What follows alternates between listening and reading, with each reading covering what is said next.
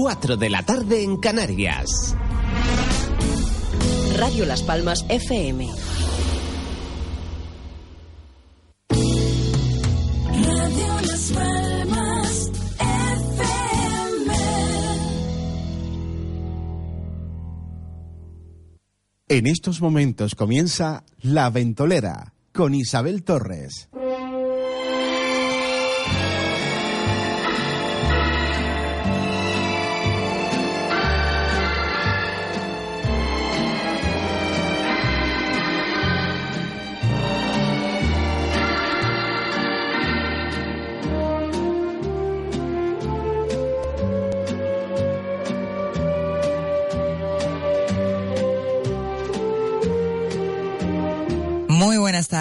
Comenzamos la ventolera aquí en Radio Las Palmas en la 97.3.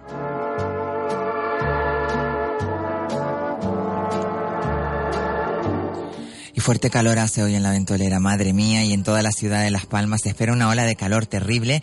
Y bueno, como buena ola de calor ya tenemos aquí de vuelta a nuestro queridísimo profe, que ha venido de un super congreso del PSOE en la península. Eh, tiene muchas noticias que traernos. Buenas tardes, Antonio Martín. Hola, buenas tardes a todos. Acércate un poquito al micro, hombre, que no te tiene miedo. ¿Cómo va todo por, por esos madriles? Mucho calor, mucho calor. 42 grados de media, pero llegamos a tener algunas tardes de 47 grados. Madre Horroroso. mía. Parecía el siroco nuestro africano. Exactamente, bueno, vamos a ver. Y también por el otro lado tenemos a nuestro coach, eh, queridísimo eh, Raúl Henry. Buenas tardes, eh, Raúl. Hola, buenas tardes Ya Isabel. estrenándote como colaborador de la Sí, ventolera. muy Madre contento. mía, qué calor hace, tío, ¿verdad? bueno, eh, nada, eh, un día de mucho calor, ya estamos en pleno verano. ¿Quién lo diría? Que parece que fue hace poquito que estábamos en las navidades y ya estamos en el plen- en pleno verano. Y, y la verdad que mm, y vamos a hablar hoy un- de varios temas interesantes, pero yo tenía uno aquí en el tintero que me parece súper interesante, siempre me sale el móvil con el tema de actualizar y después yo le digo recuérdelo más tarde y me lo vuelve a recordar y me tiene todo el día recordándome que tengo que actualizar el móvil. Eh, ¿Cómo elegir a un profesional de la orientación laboral para la búsqueda de empleo, Raúl? Uf, vaya. Directamente ¿Así? ya, a capote. Bueno, menos mal que me saludaste. Bueno, si quieres hablamos de la música. Eh, no, no, no, perfecto, perfecto. Eh, bueno, em, la verdad que siempre pregunto, am, o hago la, la el símil con la caverna de Platón, ¿no? El, el hecho para saber que alguien que sepa que, que sirve como orientador u orientadora es preguntarle qué ha hecho en la vida. ¿No? Muchas veces eh, la palabra orientadora no, no, te, no te la da ningún título universitario, eh, ni ningún puesto de trabajo en sí, ¿no? Creo que es un, algo más de, de sabiduría, algo más de, de bagaje de personal. bagaje, valores, de experiencia, pero experiencia en la vida, experiencia en la calle, ¿no? Muchas veces, y si hablamos de orientación laboral, donde hay que tener experiencias en la calle, en, el, en las empresas, en el día a día de las empresas, ¿no? Y por ahí pues podríamos empezar a hablar a la hora de... Tú estás dando un curso de esto, ¿no? Un... de bueno, lo que hago es autoorientación laboral. Autoorientación laboral. Es, es otra dimensión. Aquí ya, bueno, porque soy firme defensor de la de la autonomía y de la responsabilidad de las personas con su propia inserción laboral, que al final es lo que está dando resultado. Cuando alguien que está buscando empleo se responsabiliza de su inserción laboral, consigue o tiene más posibilidades de De conseguir. éxito. Exacto. Porque todo lo demás es una, como os vengo diciendo, es una mediatización de los servicios públicos de empleo que necesitan carne para poder ejecutar partidas presupuestarias, ¿no? Y, perdón, y ahí pues podemos hablar pues desde el, bueno, lo que pone la Declaración Universal de los Derechos Humanos en su, art- en su artículo 23.1, que dice que toda persona tiene derecho a la libre elección de su trabajo. Por lo tanto, un orientador, un orientador nunca puede decirte en lo que tienes que trabajar. Porque eres tú libremente el que tiene que, tiene que decidir, ¿no? Exacto, esa vocación, tiene que encontrar esa vocación y a partir de, de ahí, pues entonces el orientador que ha transitado en el mundo del empleo, del trabajo, el mercado real del trabajo, te dirá, bueno, pues este tipo de empresas en estos momentos, en la economía actual, los, eh, mm, las, eh, los tipos de contratos que se hacen, ahí es donde un orientador te puede indicar pero no podemos ir a hablarle, a pedirle al orientador que mire su bola mágica. Y que te diga, pues mira, aquí tienes el mejor empleo, ¿no? Porque normalmente va a hablar de su experiencia y, y su experiencia no es mi experiencia. Por lo tanto, mm, hay que tener mucho cuidado y preguntarle sobre todo al orientador o indagar con el orientador eh, qué es lo que ha hecho, qué currículum tiene. No se lo podemos pedir, pero a través de preguntas sí que podemos decirle, oye, y bueno, y ¿Qué tipo de preguntas le podríamos hacer? pues ¿qué ha hecho en la vida? Es que muchas veces eh, te lo dicen hasta ellos mismos, la, la gran legión de orientadores y orientadoras que, que ha necesitado los servicios públicos, los servicios de empleo y entidades colaboradoras a raíz de esta enorme cantidad de personas que están buscando empleo a partir de 2008, fue el boom, se hizo falta pues una ingente cantidad de, de- de personas, de profesionales de todo el tipo, para empezar a dar eh, Salida a... a todo el servicio este que se a esta demanda de, de orientación. Entonces, uno de los principales problemas que ya desde 2008, pues, eh, bueno, viene arrastrando los servicios públicos de empleo y es que en aquel momento se abrieron las puertas a todo tipo de profesionales. Y yo suelo hacer el símil de es como ir al servicio canario de empleo y que te opere de, de la vista un traumatólogo. El traumatólogo. No tiene nada que ver. Claro, el traumatólogo es un excelente profesional sin, du- sin lugar a dudas, pero está tratando algo para lo que no se ha formado Se ha especializado. ni le apasiona. Exactamente. Y ahí es un poco uno de los fallos que siempre Europa nos está diciendo. El Tribunal de Cuentas hace poquito, en 2015, evaluó el- la, la garantía juvenil, los, los ratios de, de, de éxito y que hayamos logrado en España solo un 2% de los objetivos Pena, ¿eh? con la garantía juvenil es un gran fracaso con la de cantidad de dinero de nuestros impuestos que hemos invertido, ¿no? Entonces, eso siempre nos está diciendo Europa. Eh, es cuestión de dinero, por supuesto, siempre hace falta dinero, pero es que cuando llega el dinero, aquí hay deficiencias en la ejecución. En la ejecución, sobre todo por el perfil del profesional que tenemos, porque es que hizo falta en aquel entonces, y sigue haciendo falta aún, muchos profesionales para dar servicio de orientación laboral a las personas. Y bueno, por lo tanto, preguntarles, a, bueno, indagar un poco y no solo ya ir al Servicio Canario de Empleo que nos, mm, Nos oriente. orienten, sino a cualquier amigo. Pero ¿no? allí no tienen personal cualificado, ¿no? Como para... Porque eh, uno va al Servicio Canario de Empleo y a lo mejor, pues, en- te sientes como perdido, ¿no? Sí lo tienen. sí, Ah, sí. sí lo tienen, son poquitos. Son poquitos que sí que se han preocupado. Yo siempre digo que la, la, la, el- la profesión de orientador laboral es servicio público y tienes una responsabilidad tremenda. Porque te llegan personas, como acabas de decir tú, con ese miedo, con esa desesperación, que se agarran a un clavo ardiendo. Tienes que ser muy cauto, tienes que ser muy precavido y, muy, y estar muy, muy preparado. preparado. Exacto. Porque delante de ti van a pasar las vidas de las personas. Y esas personas, por el miedo, por la Cada persona es diferente. Entonces Claro. tienes que tener una, un to- una dote de psicología, ¿no? toda nuestra vida profesional, si nos miramos la vida laboral, una vida laboral nunca va a ser igual a la otra. Por lo tanto, por ahí pasan todo tipo de personas.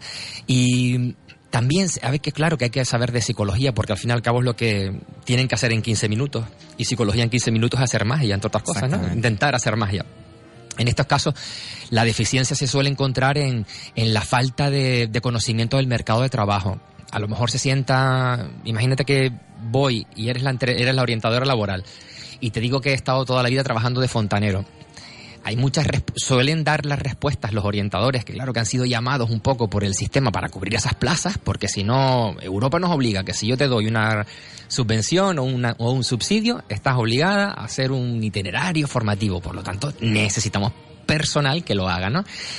La típica respuesta que suele darse es que, hombre, es que sabes tú más que yo, ponte aquí en mi lugar de orientador. Claro, suelen decirlo bastante. Se sienten como ofendidos, ¿no? De que, o como que si fuera una invasión, ¿no? Creo que desde, punto- desde el punto de vista del orientador, en ese caso, el decir eso, mire, mm, siento hacerle venir. Usted tiene que venir porque el sistema ha dicho que venga. No puedo ayudarle. Cuando el orientador se sincera, eh, no, es, no se les culpa. Yo no los esculpo. El hecho de que ellos estén haciendo un trabajo para el que no están preparados, porque también les hace falta. Pero hay que tener mucha precaución a la hora de, o de coger un puesto de trabajo de este tipo Claro, porque es servicio público y jugamos con las vidas laborales de las personas. exactamente. Y es bastante complicado y a veces suelo hablar de los servicios nazis de empleo, ¿no? Que lo nombramos en el La anterior día. En, en la época nazi los, los tra- bueno, los que estaban en el ejército, por decirlo así, o los que estaban en el bando malo, reprimían su empatía para poder hacer lo que estaban haciendo.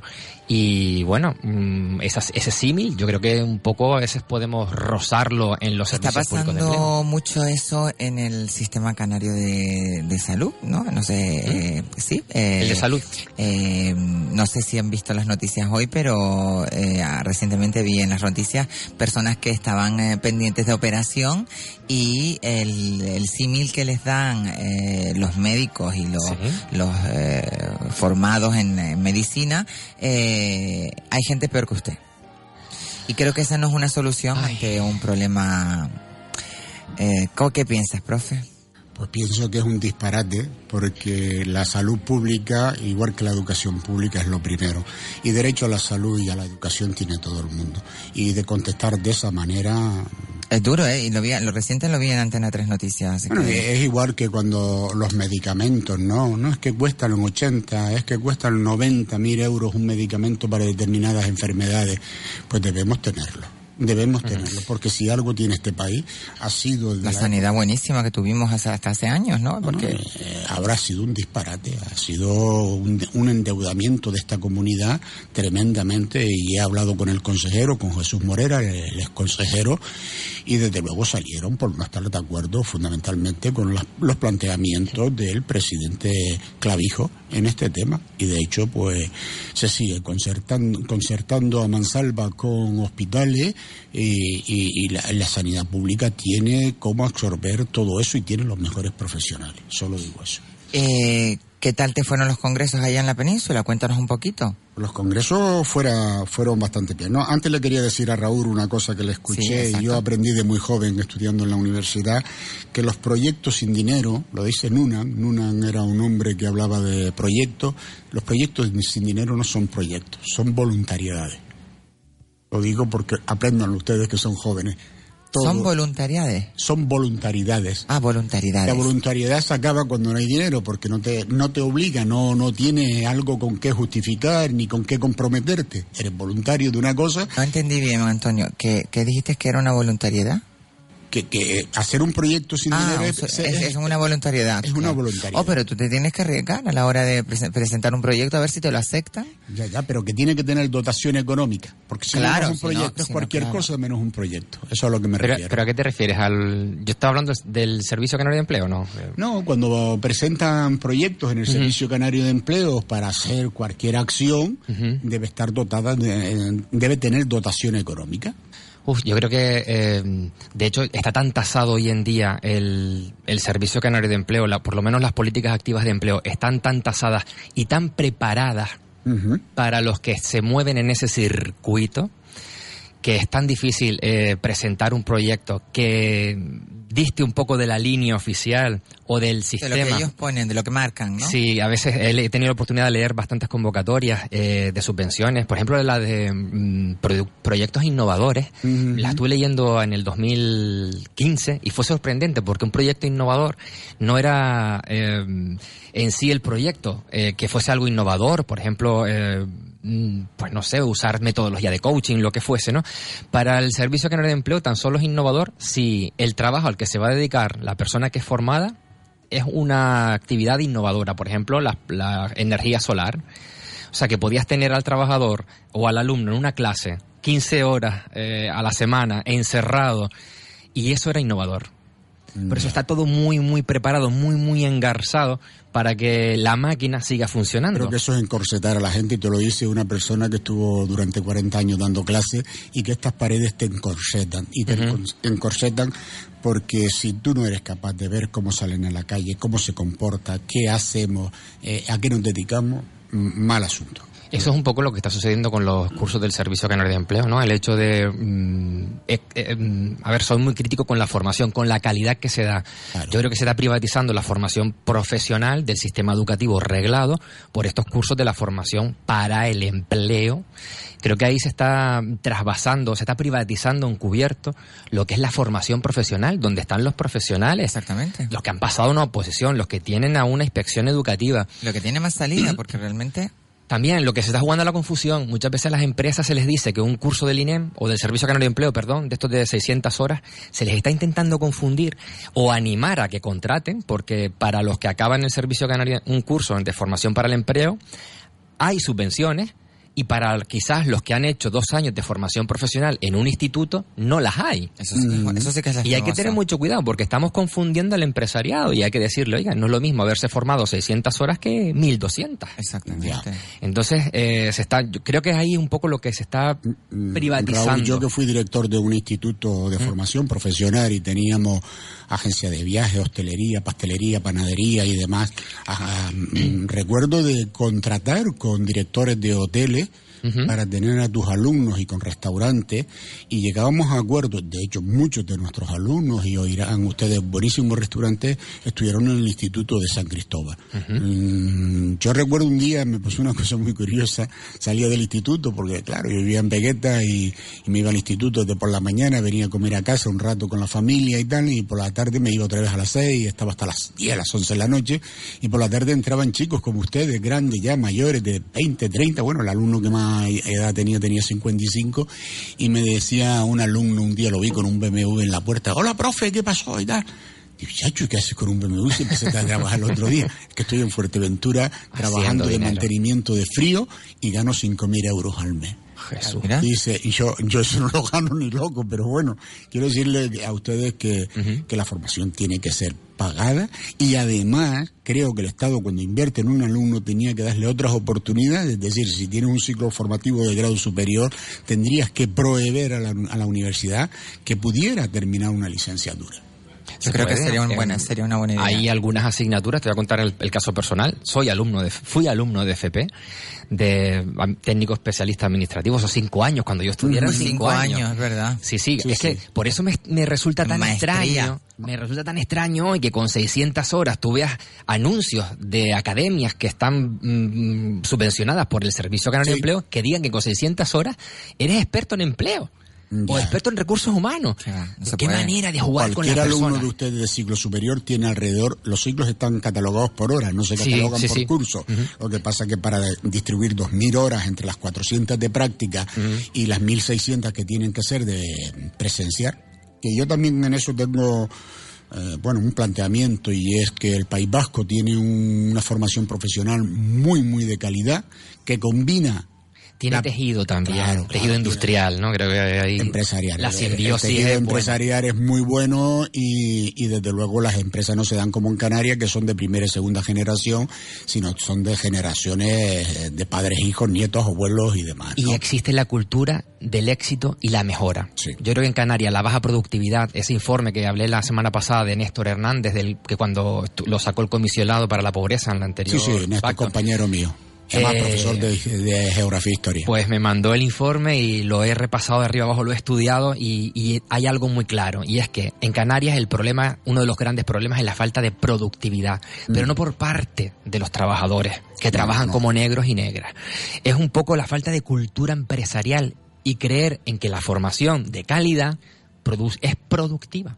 Sí, sí, sí. sí totalmente. Porque los empresarios todavía no confían en ese, en ese evalúa, en ese valor. Eh, es que no hay cultura. eh, a ver, el 90% de las empresas en Canarias son de menos de 9 trabajadores.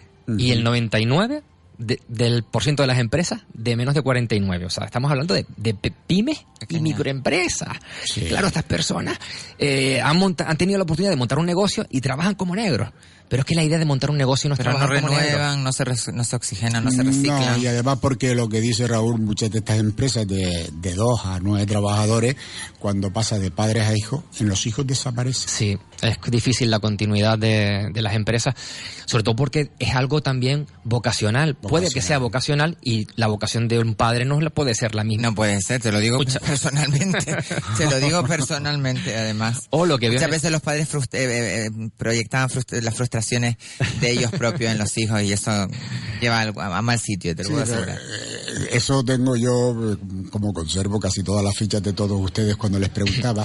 ¿Y tú qué quieres ser? Yo quiero ser médico porque me lo dijo mi padre. no. Arquitecta, abogado, eh, todo lo que fuera menos lo Mira, que... hay un informe de, de AIDER Gran Canaria, esta Asociación de Medio Rural en Gran. Canaria, que habla que, de- a través de unas encuestas, que ellos hacen muy buenos in- informes para, voy a hacer una crítica, para guardar en los cajones. Pero bueno, hay quien es, un ratoncillo de, de despachos y abre esos cajones y los encuentra y los, y los usa, ¿no? Para denunciarlos, para hacerlos públicos. Y habla en el medio rural que tan solo el 18% de los negocios o las empresas rurales lo han hecho o han emprendido por vocación. ¿Qué quiere decir? Que el 82 restante que tiene un negocio le ha caído una condena. Sí. Le ha caído en una Qué condena. pena, ¿eh? Pero fíjate, en Canarias que tenemos un medio rural, rural rico, ganadería, cabra, oveja, eh, Queso. huevas, queso, Vino, miel. Y, y claro, a eso siempre se ha pensado que se le debe dar a los hijos a aquellos que no estudian, aquel que no habla bien, aquel que no se expresa bien, que no tiene formación. Y yo tengo un alumno en Santa Brígida que sus padres son del Gamonar y, y tiene un invernadero que es una maravilla. Y él dice, yo no saco grandes cantidades, pero tengo mi negocio. Y me dedico, además él hizo ciencias del mar y se dedica a lo que a él le ha gustado siempre, La vocación. la vocación. Yo creo que la, la formación no está reñida con la vocación, ¿sabes? De hecho, hay que ver antes cuál es la vocación de uno y después estudiar. Por Los eso, talentos, ¿no? Los famosos talentos, lo ¿no? que dice Aristóteles, allí donde tus talentos y las necesidades del mundo se crucen, está tu vocación. Y donde hay vocación hay dinero. Ay, dinero. Está clarísimo. Donde hay vocación hay dinero porque vas, mueves tierra y, bueno, cielo y tierra Para, eh, Exacto. Y crea dinero, porque ya has dejado de trabajar. He tenido alumnas que eh, han descubierto su pasión apicultora después de Oh. haber hecho mil cosas en la vida y me mandan por foto ese un tarrito de miel y me dice, ¿sabes La es primer esto?". bote de miel que he sacado, ¿no? Sí, no sé si lo Sí, sí, me lo comenté. comentaste, me lo y me pareció tan bonito de después de, de una vida perdida, haciendo mil cosas, que encontrar una ilusión en su primer bote de miel. Y me dice, gracias. no una sé qué". alumna, una alumna que es la campeona mundial de la miel. Ella solo se dedica a la apicultura, hizo una licenciatura, se olvidó de todo y se dedica a lo que se dedica, ¿no? Así que tenemos posibilidades en, nuestras tierras, en nuestros pinares, de cantidad de cosas, de flora, de fauna, de... fin. Es que mientras haya vida, mientras haya un ser vivo, hay talento. Hay talento. Y hay esperanza también, ¿no? Que Y- como se dice. Sí, los demás tenemos que tener esperanza en esas En esas personas. Yo que ¿no? trabajo con las, los pa- las que buscan empleo por más de... Pero fíjate, los planes de empleo de los cabildos, yo siempre he peleado con los consejeros y sigo peleando con algunos que son amigos, ¿no? Eh, el hecho de las tierras abandonadas. Las tierras están abandonadas, pero si tú no eres capaz de crear un plan de empleo que le digas a los chicos, oye, te vamos a subvencionar, para que pongas ahí cuatro cabras y plantes de zanahorias, habichuelas y demás. Mira, yo no, yo no tengo grandes cosas, pero tengo un huerto que me da de todo huerto de 100 metros. Yo no planto más de 100 metros porque, entre otras cosas, estoy mayor y no puedo, no puedo atenderlo. Pero ahora mismo que tengo pimientos, habichuelas, tomates, tomates de distintas variedades. Bueno, bueno, bueno, bueno. eh, Pone cada pera- foto en el peras, Facebook. Qué hambre. sé que No sé. El, el medio rural, si no nos dedicamos más al medio rural, es eh, después de haber venido de trabajar del medio Exactamente, rural. que se- esa fuga que hubo en una época, eh, que todo que- el mundo se fue a la- de las, del, del campo a las ciudades. turismo, y ahora como que retornamos a Quizás, ese... quizás no tanto, porque hemos denigrado el medio rural. Si nos damos un paseo con las personas del medio rural, los de más arriba, eh, encuentras ciertas emociones de vergüenza. Porque estar en el medio rural no es lo mismo que estar en Las Palmas y tomarte un café y pasear y, y estar en la sociedad del Ay, no consumismo. sé yo qué decirte, no sé qué y decirte. encuentras esa vergüenza a la pobreza. Que no es pobreza, porque tienen muchísimo más que nosotros. Solamente vivir en el, en el Exacto, medio de que Pero son viven. muy felices, esa gente es muy feliz. Sí, sí. Exactamente. eh, dentro de todo el trabajo que hacen, el, el- trabajan tres veces más que nosotros, porque desde que sale el sol. levantarse tempranísimo. Yo te lo digo porque tengo familia vaquera, tengo familia que tiene, tengo un primo que tiene una finca maravillosa en Tantaniguada y él ¿Es de sol a vive sol? y para y por la finca. Que para y aparte tiene su trabajo, que él es ingeniero de camino, que está todo el día en las carreteras, pero los fines de semana es levantarse súper temprano, ya no tiene animales, pero animales, pero tiene tiene naranjeros, tiene flores, tiene árboles frutales. Estoy entonces- seguro que si gana lo mismo o gana muchísimo menos, pero le da para vivir con el campo, deja las Sí, sí, sí, carreteras. está Pero clarísimo. ustedes no saben lo, lo feliz que es uno. Yo tengo seis gallinas, tenía hasta hace dos días cinco perdices, ahora tengo cuatro porque una se me acaba de morir por, Ay, el calor. Dios mío. Y codornices, recoge los huevos, tal. No sé, a mí me... me- me- ¿Y por qué será que yo no me puedo comer los huevos de codorniz? Pues está Pues es buenísimo, raro, ¿eh? ¿sí? Pues. Porque los canarios no estamos acostumbrados a comer huevos de No, codorniz perdona, ni yo me he salmón. comido un Ni huevo de salmón. ¿eh? que son así enormes. Ni salmón. O sea, El somos- salmón me encanta, ¿eh? El canario no está en la dieta del Era está en canario. la dieta ¿no? del canario, pero Bueno, ahora con, que, las que hemos salido de la isla, por favor, los que hemos salido de la isla. ahora con estas tiendas nórdicas pues parece que el salmón se va introduciendo con el mueble. La, global- Bueno. la globalización ha hecho eso. ¿Cómo, vi, ¿Cómo viste a Pedro Sánchez y cómo viste Pues, el, yo eh, quería recordar unas palabras que dije hace aquí algún tiempo, ¿no? De cuando le decía a Pedro coherente, querido, convencido, pero no vencido. No sé si se acuerdan Sí, de aquello que, que le, le dije. Bueno, pues ahora digo algo más. Tocado pero no hundido. Tocado pero no hundido. Pedro prometió al día siguiente de, del 1 de octubre, de aquel golpe que le dieron mis compañeros y mis compañeras, de salir con su coche a recorrer España. Y así lo hizo, ¿eh? Créeme que viendo la comparación de fotos y de vídeos, que ahora esto ya, bueno, pues cualquiera que nos está viendo ahí eh, no- nos saca un vídeo y dice, bueno, están ustedes tres, pues cierto, estamos nuestros, nosotros tres. Eso le pasaba a Susana, ¿no? Que yo conté que vino aquí a Las Palmas y tuvieron que quitar de en medio el SICA porque era muy grande. Pedro aquello era el SICA abajo, el SICA arriba, la sala, los pasillos y, Oye, y no. la plaza de, de, de, de fuera llena, ¿no? Eh, Pachi también, no lo de arriba y lo de abajo, pero también bastante. Y, y luego mm, Susana, pues tuvieron que sacarla de ahí y traérsela al Cristina y en una salita estuvieron como 30 o 40 personas, ¿no? También dije que los avales no tenían nada que ver con los votos y la prueba la tuvimos la, la noche del 23 con, Sí, señor. con, con la votación. Eh, mm, bueno, yo personalmente estoy contento, otros no lo Cuando- están tanto, otros Sí. Cuando vi el eh, saludo que se dieron ellos tres, eh, el de ella fue muy forzado. Uf, no, no, pero, pero además yo te cuento ahora, ¿no? Yo me la encontré el viernes durante el día y yo le decía, ah, porque iba muy acompañada de Mario, de, de todo aquello, de aquella de que decía yo soy la autoridad o de la presidenta del partido, y yo les decía, mira, bueno, ahí viene la cofradía del Santo Reproche, ¿no? Eh, en fin. Era la cofradía del Santo Reproche. No estaban por la labor, en el Congreso se acreditaron mil, 1062 o 1162, no me acuerdo ahora no, de la cifra, y sin embargo luego a votar solo aparecían 900 y pocos porque fueron, se acreditaron y se marcharon, y Pedro obtuvo de esos 900, 670 votos, hubo como 200 votos que en blanco, no hubo votos negativos, no hubieron no, lo que hubieron votos nulos dos y el resto... No sabían qué responder, pero no, no van como cuando una, ele- una elección, ¿no? No, no, no, nada más porque todavía seguían RQR tratando de machacar a Pedro.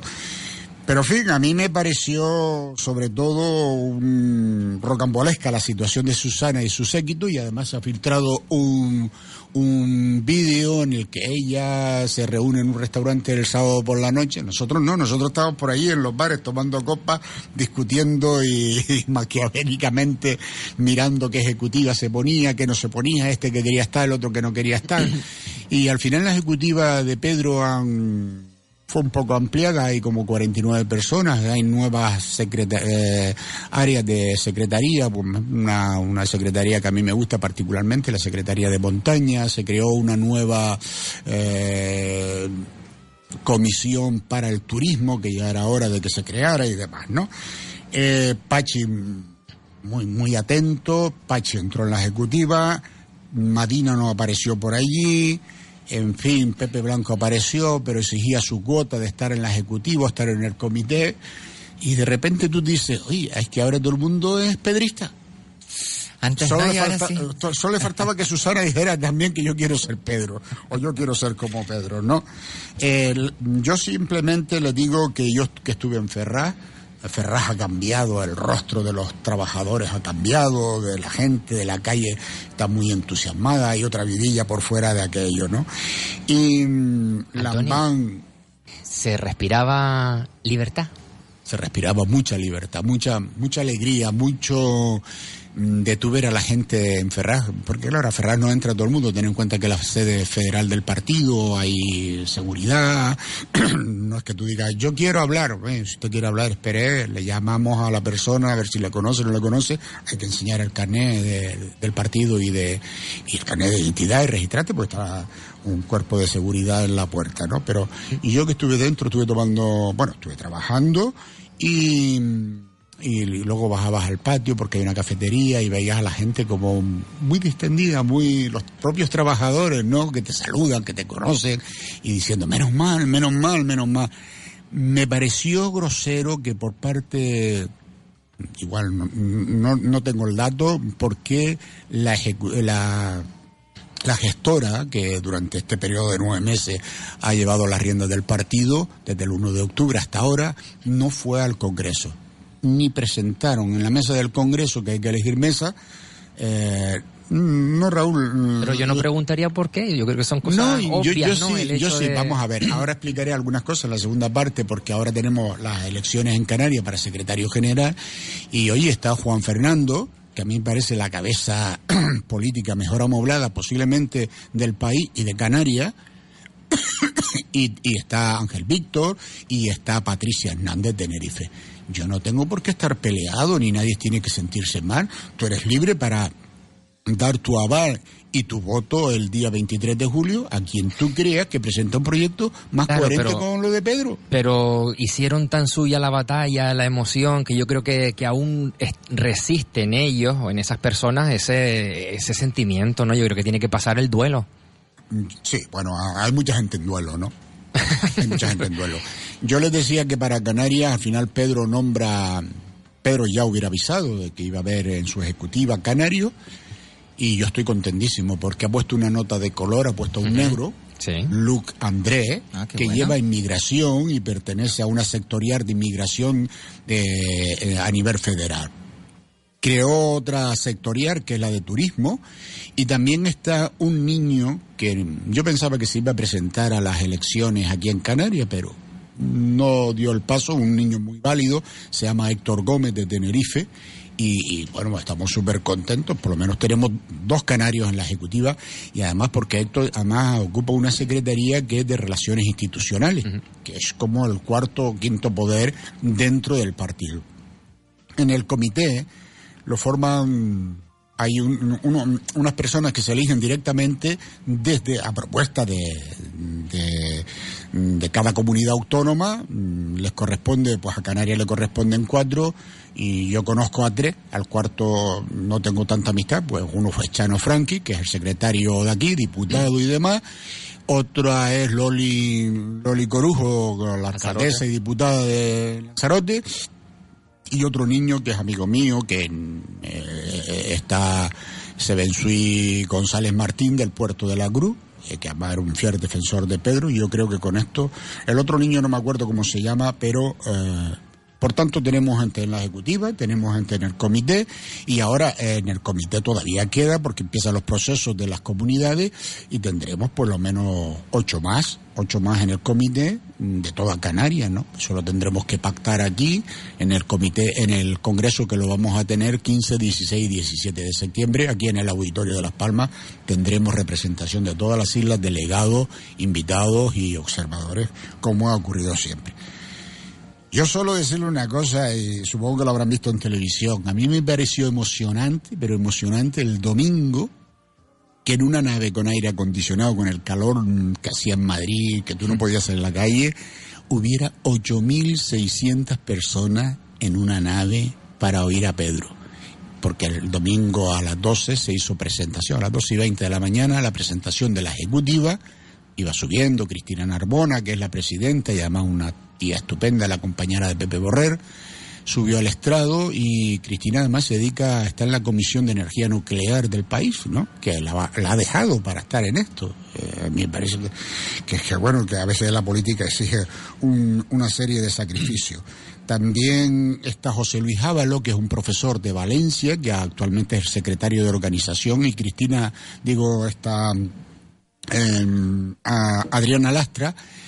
Pedro es el secretario general y hay por primera vez, bueno, alguna vez se lo ha habido, esta es la primera vez en tiempo Zapatero y demás, que hay una vicesecretaría general que la ocupa esta niña, que es un portento, una tía muy preparada políticamente. Y el resto no se lo voy a comentar porque una ejecutiva de cuarenta y tantas personas y demás, pero emocionante, un acto cuidado, un acto participativo, no se quedó nadie fuera, el que quiso venir de Andalucía vino, el que los quisieron venir de Asturias vinieron, pero sí que eché en falta, pues bueno, Felipe González no estaba porque tenía una, un compromiso en, en Colombia y mandó un vídeo. Lo único que no me gustó que no nombró para nada a Pedro. Sí fue Zapatero, sí fue eh, mm, otro compañero que estuvo de secretario general, que ahora no me acuerdo cómo se llama, pero genial, genial, genial, muy cuidado, muy preparado y espero que en esta nueva andadura mm, Es lo, que- lo que toca ahora, ¿no? La... que toca. No, lo ahora toca las comunidades. Ya, ya el, el lunes cerramos, cerramos Eh, todo llevan, aquello. eh, creo que todo esto, que se haga tan público todo esto y que se genere tanto revuelo, a mí me gusta porque es, un modo de, que, de hacernos participativo a la sociedad. El otro día estaba diciendo que votar no es delegar. No, no, no. Y es un poco lo que el sentimiento del español, ¿no? El hecho de, ah, yo voté. O como nos llaman a votar una vez al año, ojalá nos, nos llamasen a votar más veces al año, eso, porque uno va adquiriendo esa responsabilidad, aparte que es un ejercicio de, de rendir cuentas también, ¿no? Lo de Sí, las primarias, sí, creo que sí, es muy interesante. Bueno, una de las cosas que se aprobó, porque claro, el, el sábado durante todo el día estuvimos trabajando en comisiones, ¿no? En la comisión política, organización de partido. Yo participé en organización del partido. De aquí en adelante, para ser alcalde hay que tener primaria. Me parece muy bien. Yo estoy privado. Sobre todo por- en un sistema en el que el ciudadano aún no puede elegir libremente. Y Por se- lo tanto, creo que cuando hay primarias ya se, se garantiza un poco que votas a la persona, porque hoy en día votamos a los partidos. Sí, sí, sí. Y eso es un, eso es una, yo creo que es una falta, por lo menos a- en, en el momento Yo- histórico en el que estamos, una falta democrática. Yo sin que mi partido me oiga, ojalá y apareciera lo de listas abiertas. Uf, qué milagro sería Esa eso. sería la bomba, ¿no? Bueno, Sería muy bonito, porque bueno, tú imagínate nosotros tres, tres partidos y tener que negociar aquí mm, Sí o sí. Sí o sí. Una de las cosas que no me gustó nada y intenté estar y intenté, intenté mm, plantear era la gestación subrogada, ¿no? Uf. La gestación subrogada es un serio problema y yo decía, lo decía públicamente allí a la- al ponente, que la ciencia ya tiene resuelto el tema de la gestación subrogada. Por algo será que en Estados Unidos, gente súper católica, ultracatólica, la gestación está Ah, regulada. y aquí no, aquí no, aquí estamos poniéndole trabas a la ciencia. ¿Es un problema de ética? Claro que lo es.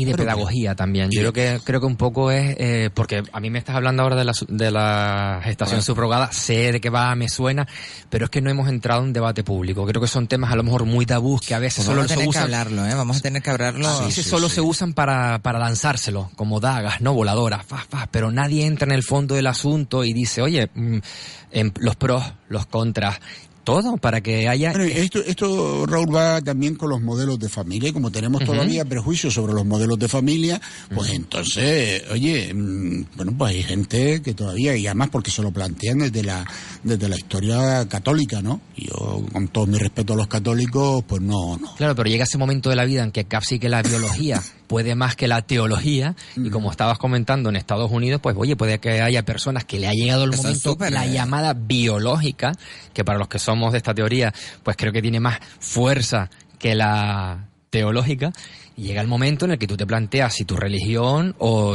O realmente o- o- tu descendencia o tu, tu Exacto. criterio. Pero mira, Exacto, una pero bueno. chica sin pareja puede tener su hijo y no quiere convivir con nadie.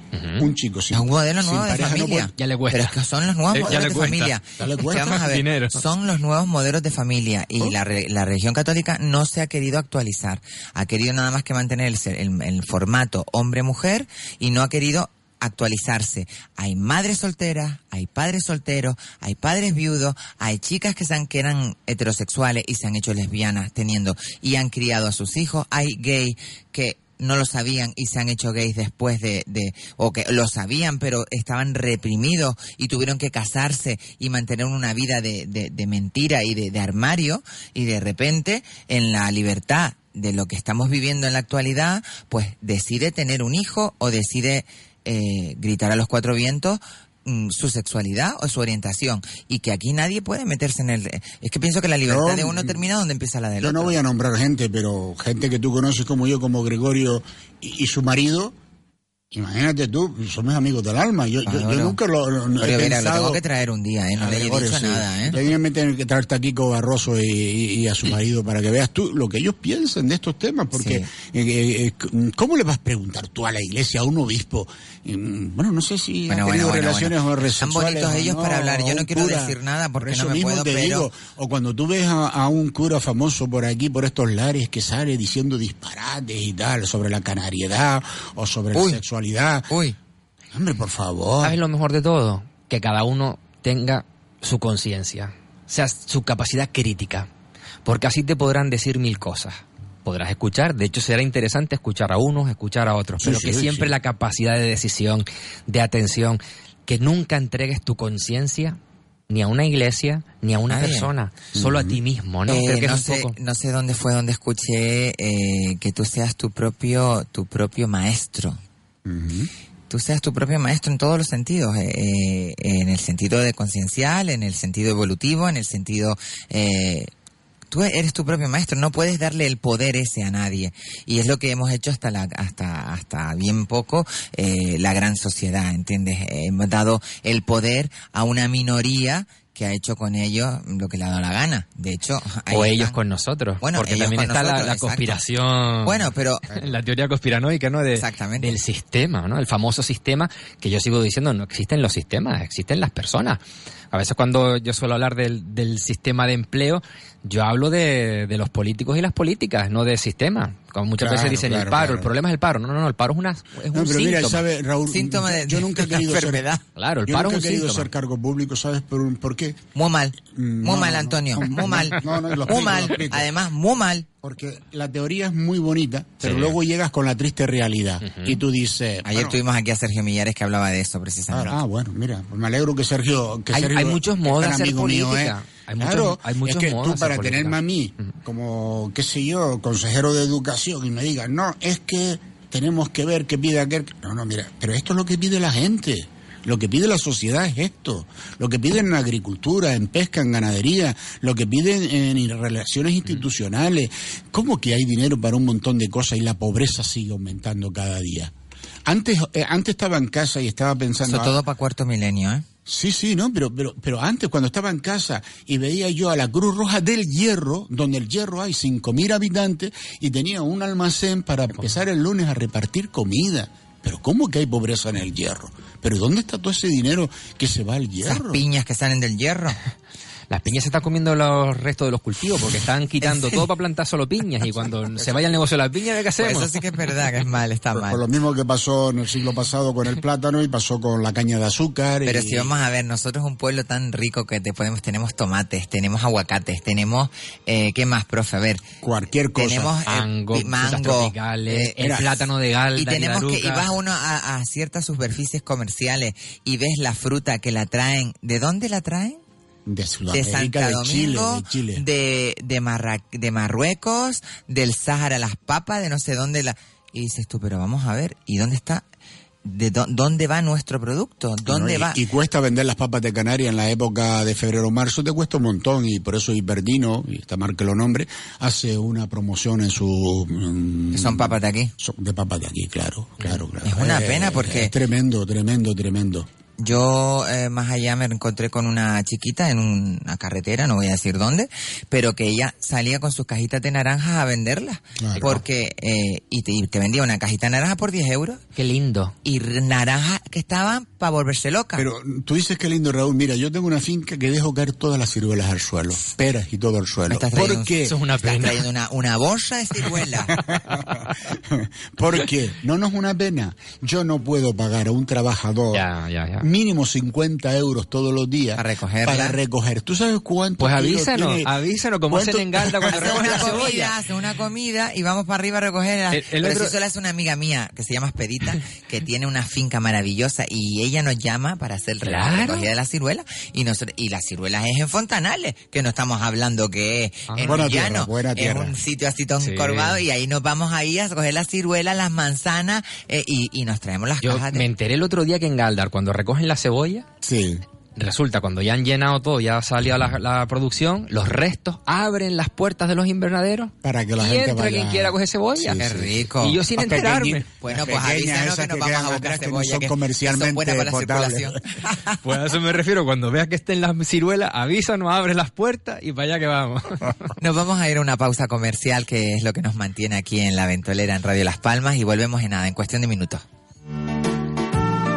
Asadero de Pollos y Freiduría Casa Jorge, Avenida Polizón 121B, Playa de Arinaga. Especialidad en pollos asados, comidas preparadas, deliciosas ensaladas y no te pierdas nuestros famosos Gordon Blue y dátiles con bacon empanado. Delicias para el paladar. En Asadero de Pollos y Freiduría Casa Jorge abrimos todos los días de 9 y media a 4 y media de la tarde. Recuerda, en la Playa de Arinaga, Avenida Polizón 121B. Pedidos al 928 12 0043.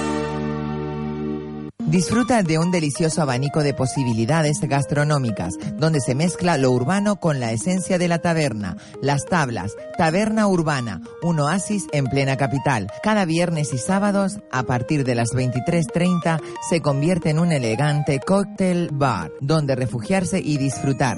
Recuerda, Restaurante Las Tablas, calle Néstor de la Torre 27. Para reservas, llamar al 928 04 07 93.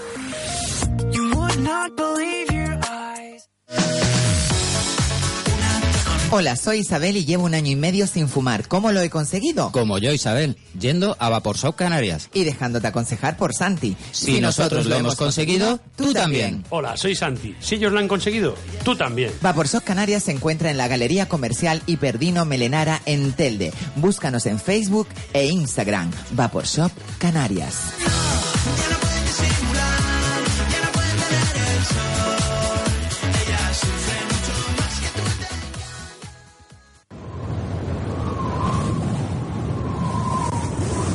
La Ventolera con Isabel Torres.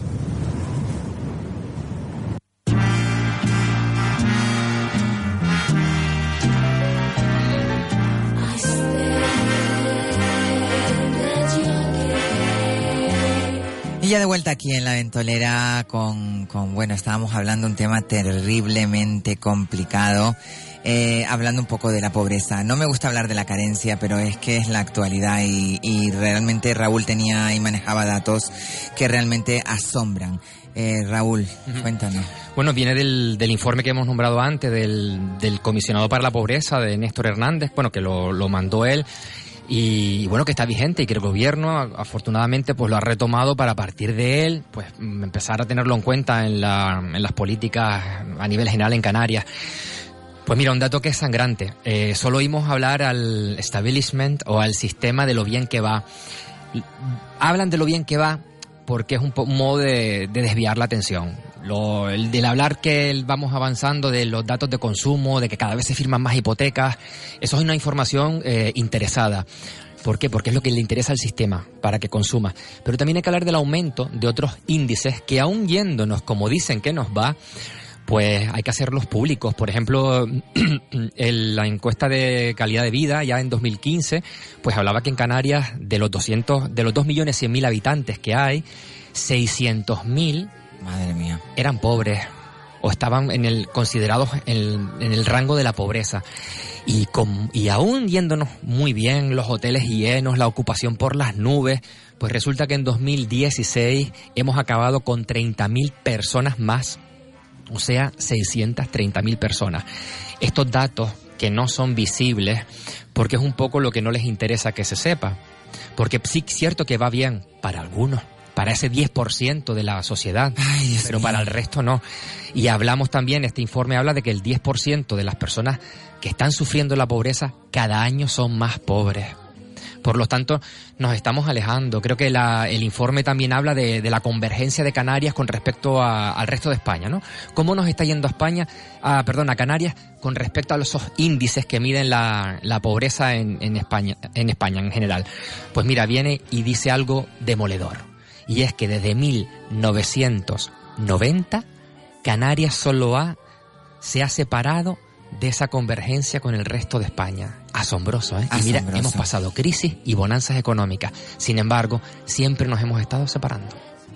En fin. Bueno, tenemos una llamada maravillosa al otro lado. Esto es un, un dato complicado, pero seguiremos Sí. hablando.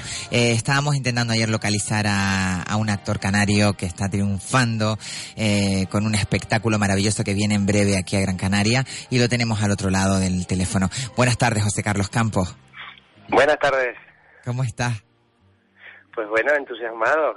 En el teatro entrando nos pillas hoy que tenemos Ensayo. día de, de prensa y día también de prueba de, de sonido y de, y de escenario porque mañana estrenamos, así que bueno, ilusionadísimo con poder terminar esta gira del 50 aniversario de Cabaret en, en mi tierra y en el teatro que, que también me he visto nacer y que ha seguido toda mi trayectoria. Muy contento. Qué maravilla. eh, yo que puedo decir que he visto toda tu trayectoria desde el principio ha sido, pero vamos, meteórica y directa al estrellato. Eh, protagonizada con Cristina Cantaño, Castaño, eh, que es una actriz también de Armas Tomar eh, y que empieza eh, el 23 de junio hasta el 9 de julio, la cabaret, ¿no?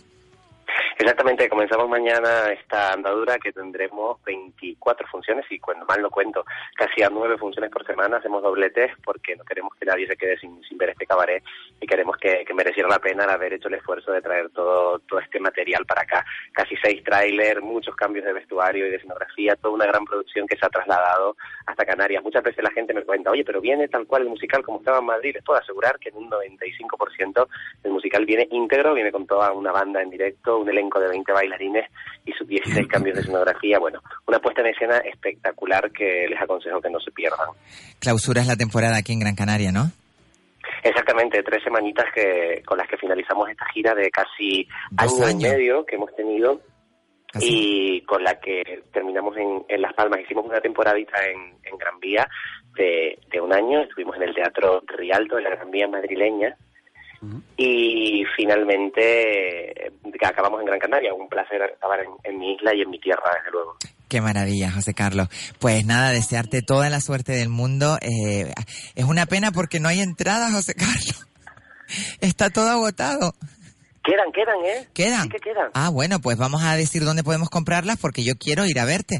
Y, y, y Quedan vamos- en la página, a través de la página del, del Cuyás, Del tenemos ¿no? enlaces, y no directamente desde la taquilla del Teatro Cuyás pueden Vale. adquirir la- las entradas, pero quedan, quedan todavía Perfecto. bastantes entradas, así que los que estén rezagados que, que aprovechen, Que aprovechen, y, que- que, y cultiven porque no queremos que nadie se lo pierda. Además, como es doblete, va, pues estupendo. Pues del 23 al día 9 estará en, en el Teatro Cuyás Cabaret con José Carlos Campos y con Cristina Castaño. Eh, nada, toda la suerte del mundo, José Carlos. Un besito muy grande y te veo pronto.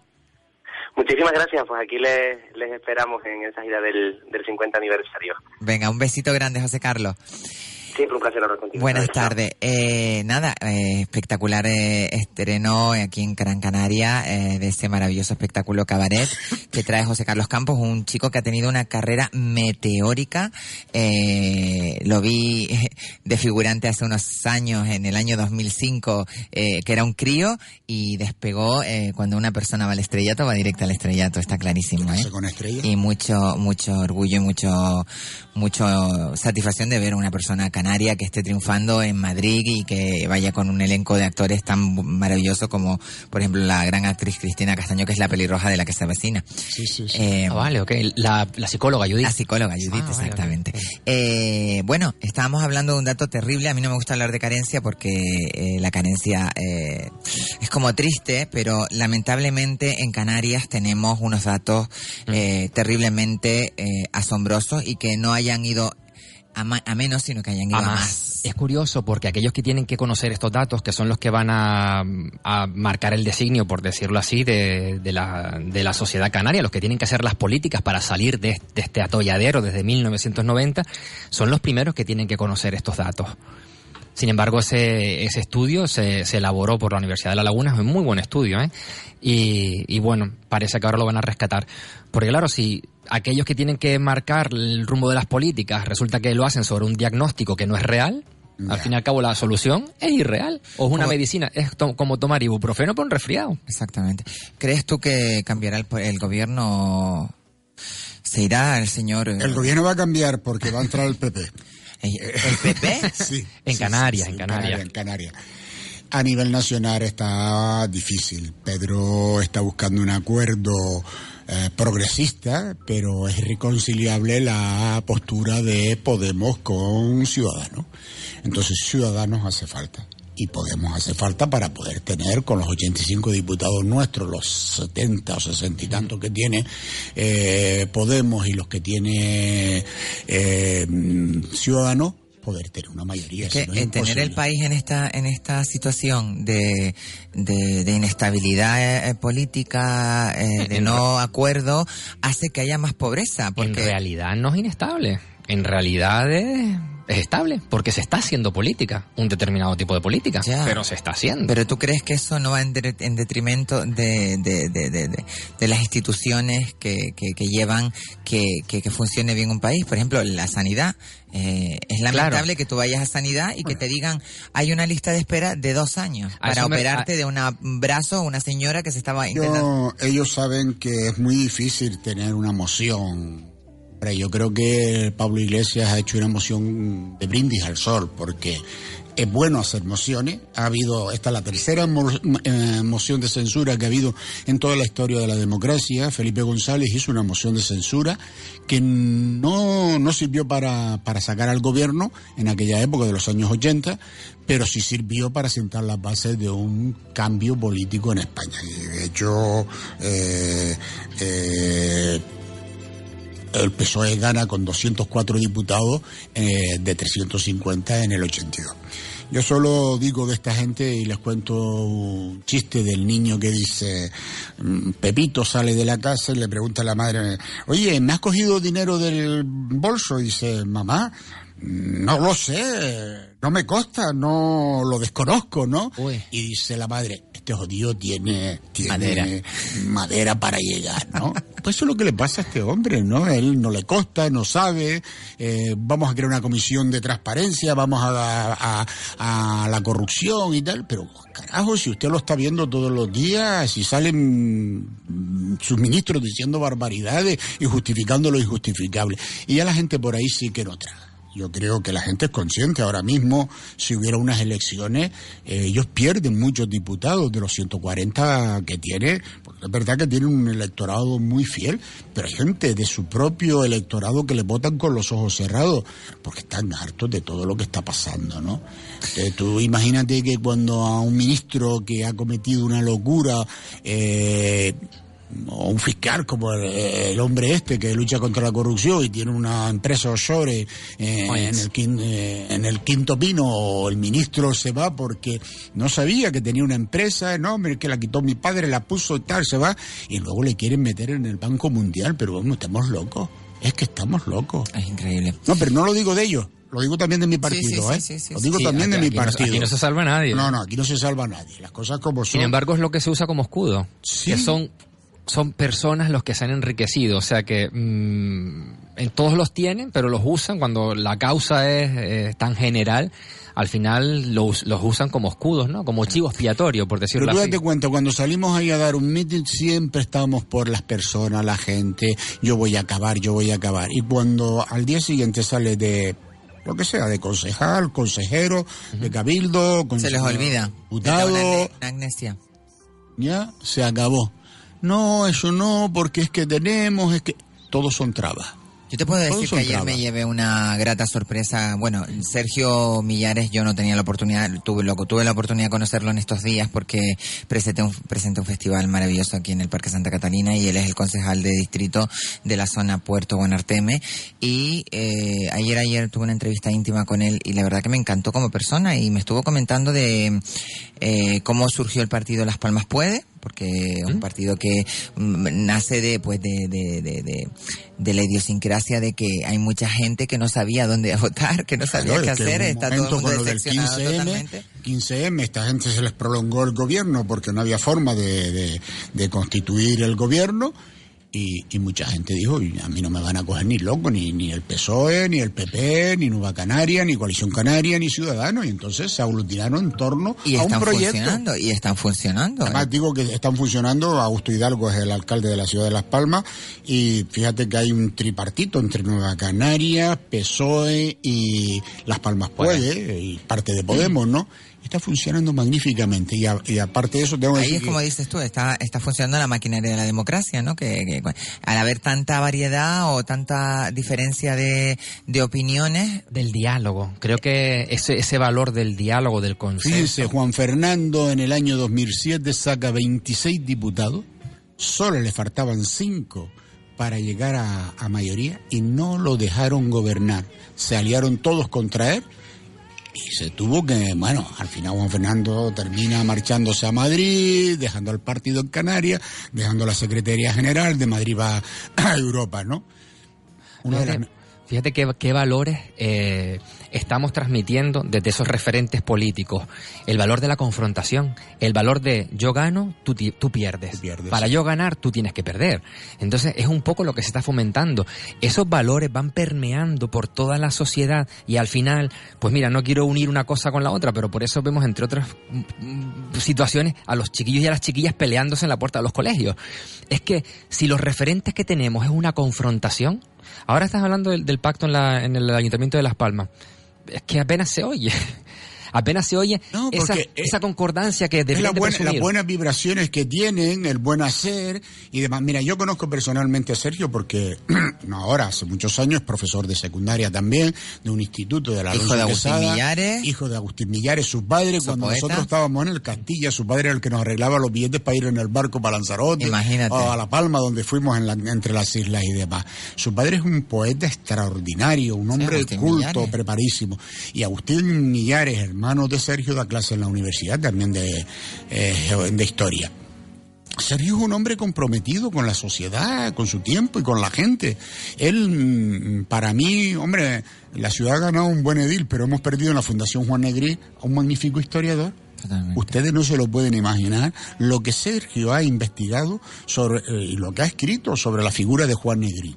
Que poca gente en Canarias la conoce. Y yo recuerdo alguna vez en mi instituto de decir, bueno, yo soy miembro de la Fundación Juan Negrín y tal, y alguna profesora decir, pues traigan el oro que se llevaron para Rusia. Ay, ay, ay, ay. Dice, bueno, bueno, bueno, ya, ya es el colmo, ¿no? Cuando tú no conoces la historia y lo que tú decías antes, una mentira mal contada cien veces termina siendo una realidad, pues es cierto que, que estas cosas ocurren. Es tremendo, tremendo, tremendo. Mm, Les cuento que estamos en procesos en Canarias también otra vez en nuevos congresos, porque ahora el día 23 de julio hay que votar uno de los... Bueno, hoy me enteré que había un candidato, Pompeyo, cuatro son.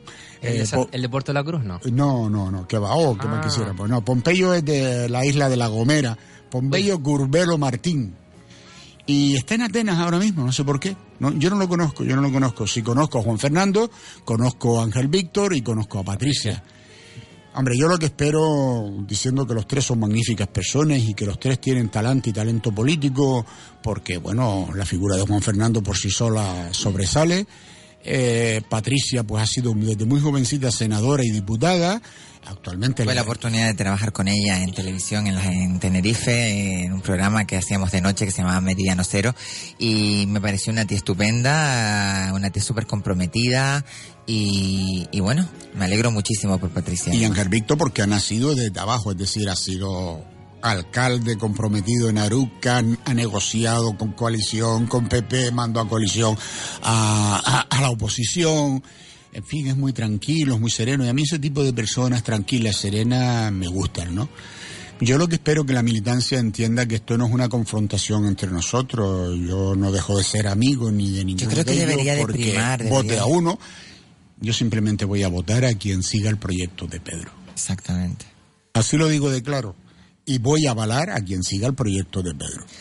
Esto que están eh, que se te- te están haciendo en el PSOE, la- el, el acostumbramiento a, la- a las votaciones, creo que a la larga va a tener su, un buen fruto y es el que se van a acostumbrar a que mm, a la democracia. Sí, sí, sí. Bueno, el PSOE ya tiene tradición de Sí, votaciones constantes a través de elegir sus cargos. O sea, yo que llevo toda una vida en el PSOE y soy cargo orgánico, eh, llevo más votaciones encima. que- Me refiero con respecto a otros partidos, ese entrenamiento, esa destreza que ya van a tener, esa adquisición del valor de la... No, es que ya no, no funciona el dedo, ¿me entiendes? Eso, la gente que- tiene que decir que, eh, que yo creo que el, papel, el PP se lo estará planteando también, es decir, el dedo mágico y supongo que la gente, porque de la noche a la mañana tú, tú con este dedito índice eres, vas a hacer esto, vas a hacer lo otro, te quito, fin. Eso es un poco por lo que la población también se ha sublevado, ¿no? Porque está viendo eso, eso que estás diciendo, lo del el dedismo, ¿no? El- Sí, sí, sí. Y eso es otra que, bueno, que... Que se usa mucho en España esto, ¿eh? Lo del- Uy, la meritocracia, el- la meritocracia en este país ha desaparecido. Aquí no hay mérito, aquí el mérito vale muy poco. Vale muy poco. Bueno, cuéntanos un poquito, Raúl, si se me va el rollo este del, del casco que no oigo sino por un lado de la oreja, eh, del oído por no decir de la oreja. basta, quedado como basta, basta. Eh, estás estás súper... Cuando me vas a preguntar y me he quedado como en vilo, dije, ¿qué me vas a preguntar? Ay, claro, la velocidad mental. Me, estábamos hablando el otro día, cuéntanos un poquito lo de la velocidad mental, que me gustó a mí. Pero hoy te voy a preguntar sobre los cursos que estás dando a mujeres eh, Ah. en campo, en, en gente que En está... Fontanales, que estabas hablando antes de Fontanales, García Fontanales, sí, que, sí. que, por ejemplo, eh, pues estás ayudando muchísimo a personas que, que necesitan de verdad eh, una orientación. Bueno, lo que mm, lo que hemos o lo que estoy haciendo, pues fruto de la investigación de estos dos años es complementar. Yo no he venido a sustituir, a- aunque soy muy, muy, muy, muy crítico con las políticas activas de empleo, con los políticos y las políticas. eh, vengo a complementar una parte que es la que nadie se ha preocupado todavía, que es en, en la persona que busca empleo para que después como trabajador o como trabajadora vaya al servicio canal de empleo o entidad colaboradora. Y básicamente estuvimos la semana pasada, esta semana fue la última fase de selección de la Escuela Potenciadora en Ingenio. Exactamente. La estás en Ingenio y Ahora estás también en Santa Lucía. Santa Lucía y en Galdar, ¿no? En Galdar espero estar prontito. Pronto. Pero es que tampoco puedo más. Eh, lo que se hace en clases... Entonces puedes estar en misa repicando y dando No, la, la y- comunión. Y sobre todo porque trabajamos a un nivel tan intenso. Es un día a la Profundo, semana, pero es muy, profundo. muy intenso porque recuperar la memoria a las personas que se les ha borrado por ese divagar por el en el mundo del, en el desierto del desempleo pues es complicado, es trabajar con 20 personas eh, a un nivel muy íntimo, en clase, todos los, los 20, pero una interacción muy íntima, o sea que eso requiere uf, mucho esfuerzo, yo salgo de clase Gaste, fundido. desgaste, no desgasta energéticamente. Eh, hablando de lo de la velocidad ¿Tú mental. quieres hablar de la velocidad claro, mental? porque tú me dejaste, dices, es que tienes una velocidad mental y que agotas, entonces quiero un poquito controlarlo. Y lo de la galleta, me tienes que hablar de la galleta porque yo estoy con la galleta tamarán aquí Mira. metida en medio de pecho y pecho y no puedo mover la galleta de ahí. Lo de, lo de la velocidad mental es un poco el... Aunque me dijiste que hacías meditación. Sí, bueno, es que no hay manera, Hay que ¿eh? hacer más, ¿eh? Hay que hacer más. Bueno, ahora estoy con los mantras, ¿eh? Estoy descubierto los mantras en hindú y eh, esta mañana Mira, estuve con es, uno. es ahí. muy interesante eh, cuando hablo en clase de las técnicas de relajación, porque es una de las partes básicas para poder entrar en tu cerebro, que tú entres en tu cerebro, en tu encéfalo y en tus sensaciones y en tu cuerpo, pues es, pri- es prioritario que estés mm, calmada, ¿no? Es como cuando te van a pinchar con una aguja, que te dicen? Relaja la pierna, relaja la pierna. No puede. Pues es lo mismo, cuando tú quieres entrar dentro de ti para indagar esa memoria de, de- de buena trabajadora que lo fuiste en tu momento, en tu época de éxito, pues tienes que estar muy blanda, muy, muy blanda. Y, lo de- y siempre suelo preguntarle a las alumnas eh, qué técnicas de relajación practican. Y claro, todas me dicen, a lo mejor yoga que está de moda, o el pilates, ¿no? Ah, no, no, yo pilates. Digo, miren, sepan ustedes que quien hace una técnica de relajación es para llegar a un estado determinado. No puedes hacer pilates para estar relajada, porque el pilates no te deja ¿Tiene relajada. nada que ver? Entonces muchas veces el- esta época, este, esta moda, ¿no? De hacer una determinada técnica de relajación, pues hace que nos tomemos, que nos tomemos esa técnica de relajación para todo, para un dolor de cabeza, para un dolor de estómago. No, las técnicas de relajación todas nos llevan a un estado de En concreto. relajación. Lo importante no es la técnica, es el estado en el que me deja el haber practicado esa técnica. Nosotros a lo largo del día estamos activos, estamos más alicaídos, eh, tenemos un ruido mental, pues en función de cómo esté yo, necesitaré una u otra determinada técnica de relajación. Por eso la meditación es muy buena, es casi la básica, ¿no? La, de la que parten todas las demás. La meditación nos trae ese silencio mental, esa paz, esa relajación. No nos trae, por ejemplo, un estado de activación. Tú te levantas hoy por la mañana, eh, un, Sí, activo y no, al necesitas... contrario, te levantas Oh, con alicaído, alicaído. así, con, como todo el Negativo, día, ¿no? así, como que no estás... Claro, si haces meditación, ¿Te y quedas vienes a la dormir? radio, ¿Te vas a dormir? es que nadie te escucha. Sí, es verdad. ¿Qué necesitas? Una técnica de relajación que te lleve al, efe- al estado contrario. Por lo tanto, entonces sí que practicaría yoga, respiración, que eso te da energía, ¿no? Te, te fortalece, te crea gozo, ¿no? Entonces es un poco lo que hablo con las técnicas de relajación. Meditación, sí, genial. Solo cuando la necesites. Porque a lo mejor hay determinados estados en los que estás, te levantas hoy mm, de baja, de- con una baja actividad, pues no puedes hacer meditación, porque entonces sales por- de tu casa arrastrándote. Ya. Sí, es verdad. Por eso es muy importante la técnica de med- de meditación. Sí, genial. Pero hay que ir practicando otras técnicas de relajación. Por ejemplo, el yoga te da, te da fortaleza, te da conciencia, porque has estado estirando y estirando los músculos Y prestando atención a cada parte del músculo, a ese estiramiento. Y te crea conciencia de tu cuerpo, de tus sensaciones y además de Es fortaleza. que no le encuentro rollo al yoga, ¿eh? Claro, pero es que es, es- hay otras también. Tenemos la relajación Yo me voy muscular a correr. progresiva. No, me voy a correr como una loca por ahí.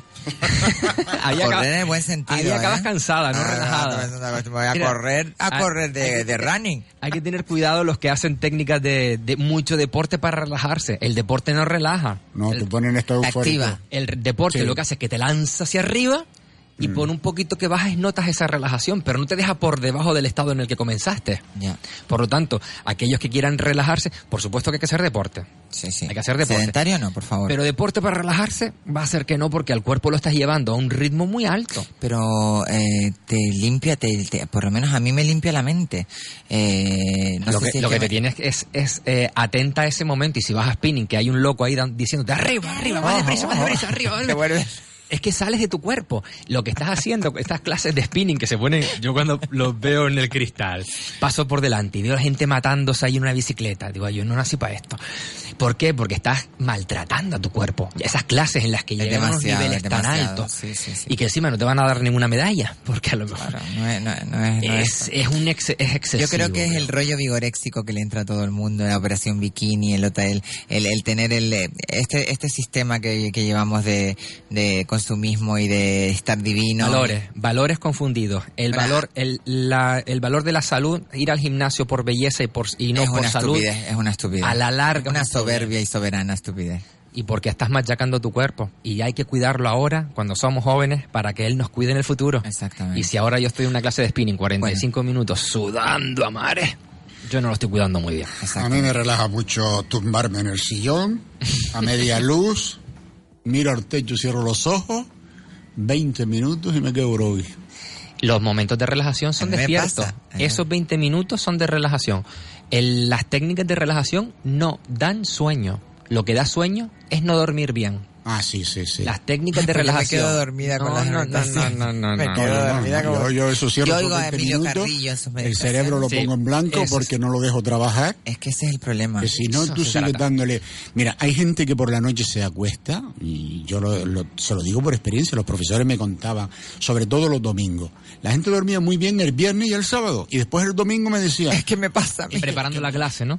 ¿no? Pero, pero es que estaban... Es la postdepresión del fin de semana. Y entonces sacaban el problema que tuvieron el lunes pasado con un alumno, con una alumna, la madre que vino, el padre que les dijo, el otro que le dijo, el follón que tuve con la compañera y tal. Digo, no, Eso es ahí es, es un poco normal porque es la amígdala, la parte esa del encéfalo que nos está advirtiendo de un posible peligro, el que sea, el que sea. ¿Te estás advirtiendo de tus temores? Claro, pero ese, ese despertar que con algunas técnicas de relajación, por ejemplo, la meditación, lo que hacemos es calmar esa actividad amigdalar excesiva.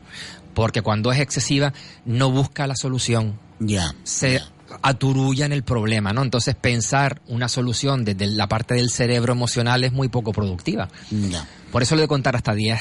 Cuando uno cuenta hasta 10, le dice a la amígdala, "Shh", y empiezas a pensar con la cabecita. Bueno, eh, pero no me han dicho lo de la velocidad mental que yo tengo. Lo de la velocidad mental es la amígdala. Ah, es la amígdala. Ah. y mucha sabiduría. Eso te lo dije el otro día. Y mucha sabiduría. Creo que uno se calma cuando encuentra un fin en la vida. Porque empiezas a quitar A y a delegar de cosas que de entrada ya dices, esto ya no me preocupa. Esto no es para preocuparse. Y yo creo que ahí, yo, eh, ahí estoy yo, ahí eh. el globo, imagínate un globo aerostático que empiezas a quitar sacos de arena. Empieza a subir. Hay que quitar subir, cosas de la mochila. A subir y a hace subir. ya tiempo que Exacto. dejé de quitar piedras de la mochila, de las he ido quitando y cada vez soy más feliz. ¿Qué quieres que te diga? Y te puedo hacer una pregunta personal. Sí, sí, ¿Qué sí. edad tienes, Antonio? 66 Chiquillo. para 67. Chiquillo, chiquillo, mentira, profe, eso es mentira, profe. 66 para 67. Mira, a Isabel, bueno, ¿y cuántos amigos tienes? Poco. Isabel- Conocidos muchos. Vale. Isabel, ¿cuántos amigos tienes tú? Mira, si te digo la verdad, mm, amigos de verdad tengo muy pocos. Pero eh, conocidos tengo cuatro mil y Eso, de eso es lo que quería hablar. 500. Uno cuando va haciéndose mayor eh, es muy exquisito con su tiempo, con su energía. Y por eso las personas como Antonio, sabias de, de 67, tienen Ya amigos saben. que los cuentan con las La manos mano. de los dedos. Sí, sí, Sobra sí, una mano. Mira, le sobra hasta una mano. Eso es un poco el- la- la las lecciones que nos da la vida. ¿Por qué? Porque vive y disfruta con ellos. Cuando tenemos 4.000 amigos, Isabel, 4.000 amigos... mm, Nada, eso no Es son estrés amigos. social. Se le llama... Podemos caer en el estrés social. Y cuando uno es exquisito con su vida y con su tiempo, tiene que elegir muy bien. Totalmente. Estoy de acuerdo contigo. Totalmente. Pero eso lo aprendí con el tiempo también, ¿eh? Isabel lo aprenderá con el tiempo porque cómo es se muy jovencita. Con 18 Sí, años. bueno, bueno. Nada, mira, eh, en un mes tengo ya, mm, me faltan tres años para los 50, así Y que hace- con eso te lo pues, digo todo. Pues más hoy limpio, hacemos hoy limpio de amigos. Hacemos Pa, más. pa, pa. No, mira, eh, está clarísimo que con este tema de las redes sociales y con este tema de eh, mucha gente puede, pero en el fo- en el fondo, eh, el otro día no sé qué tipo de anuncio vi que, que me pareció súper interesante, eh, en el cual em, como que nosotros retratamos una vida artificial en las redes sociales, eh, que realmente la vida no es tan bonita, ni tan placentera, ni tan divina, como para reflejarla en los medios. La gente en, en las redes sociales, la gente pone, estoy en el gimnasio y a lo mejor no estaba en el gimnasio, sino que pasaba por allí, se sacó la foto y, y la colgó en el Facebook, o estaba en no sé dónde y la- se saca la foto. Mira, voy a decirte algo.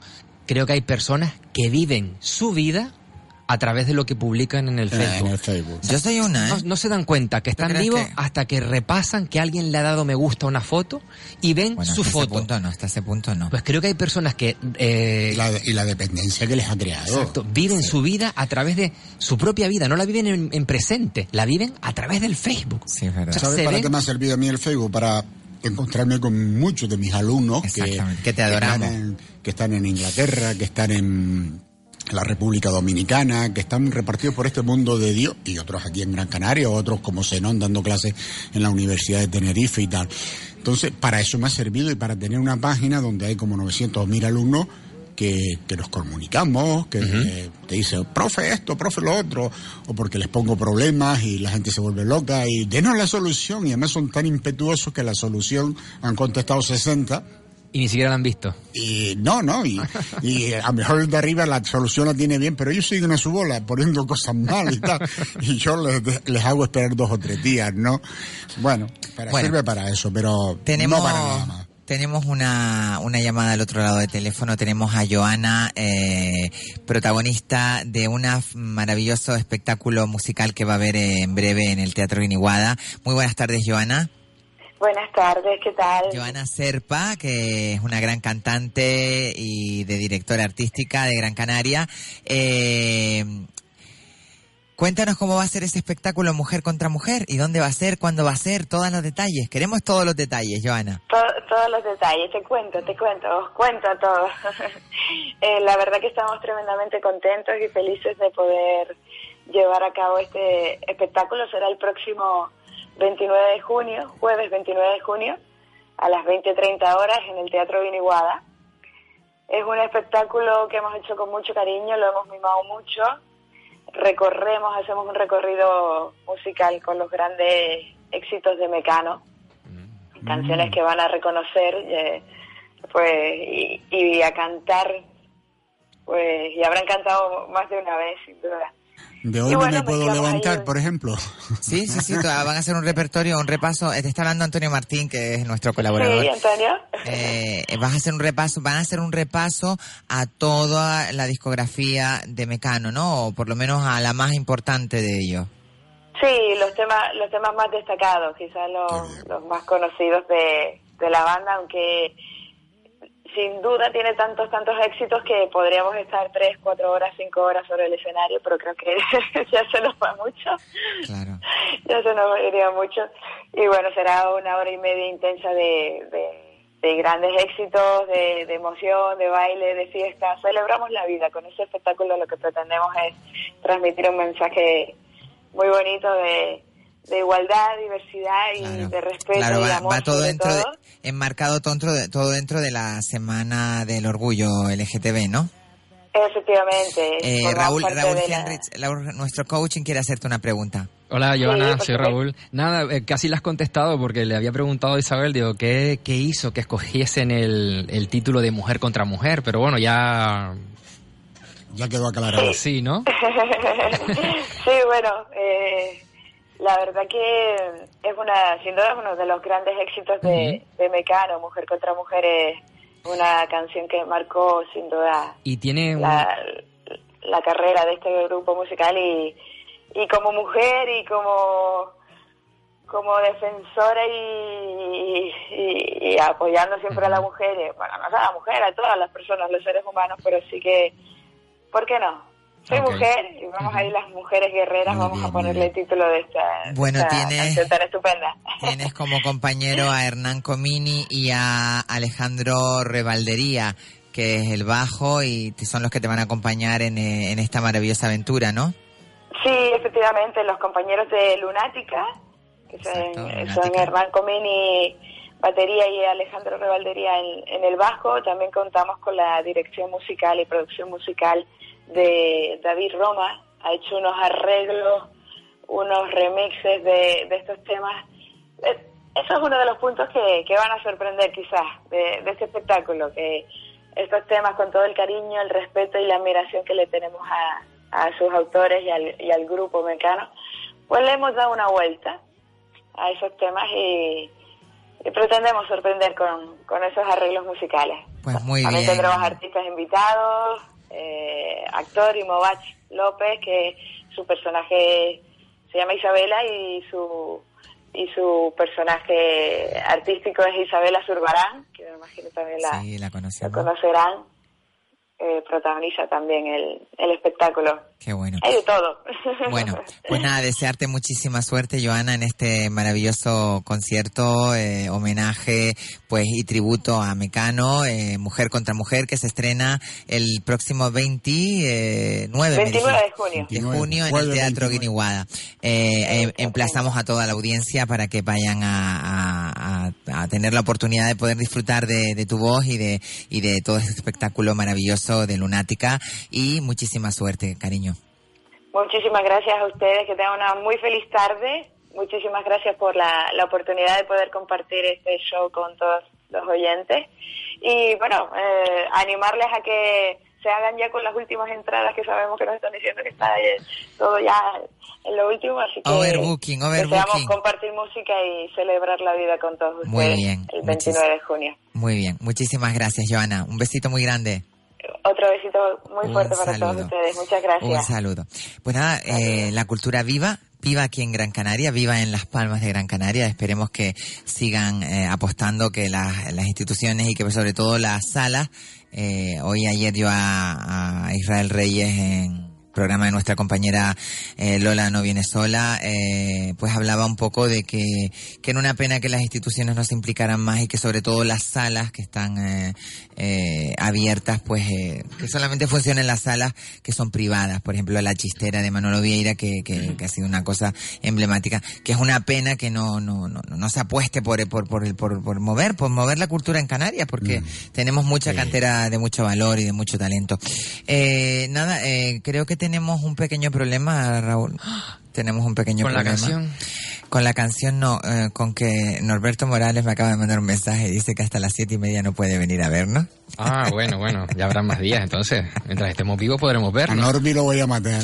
A Norby y a Cali, eh, que está de vacaciones, que dice que se cae.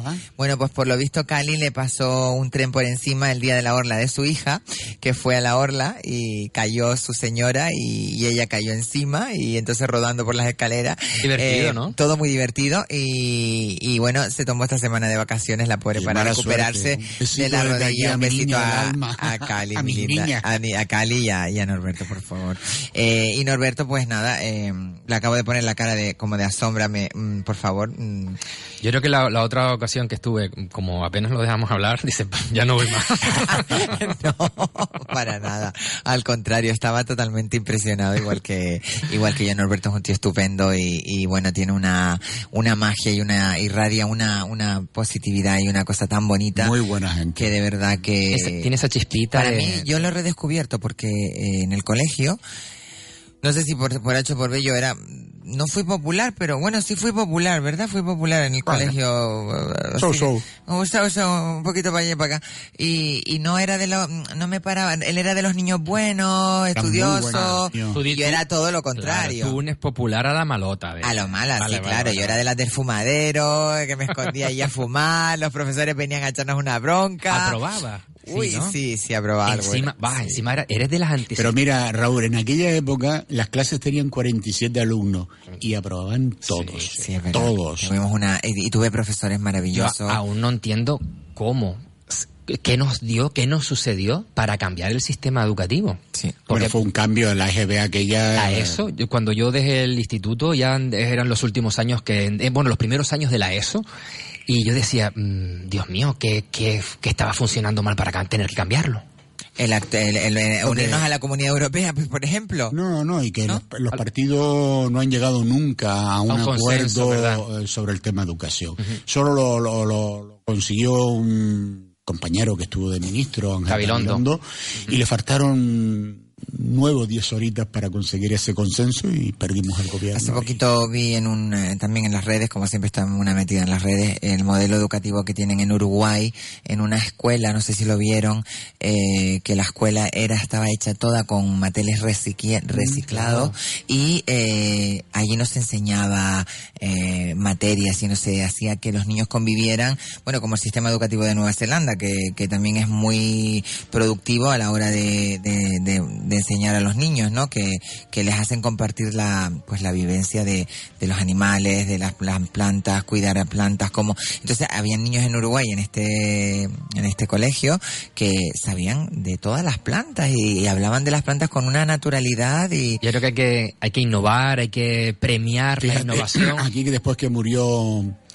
este niño Jaén, que era maestro, publicó varios libros sobre plantas y plantas medicinales, sobre todo de Osorio y toda esa parte de Valle Seco, San Mateo, Tejeda.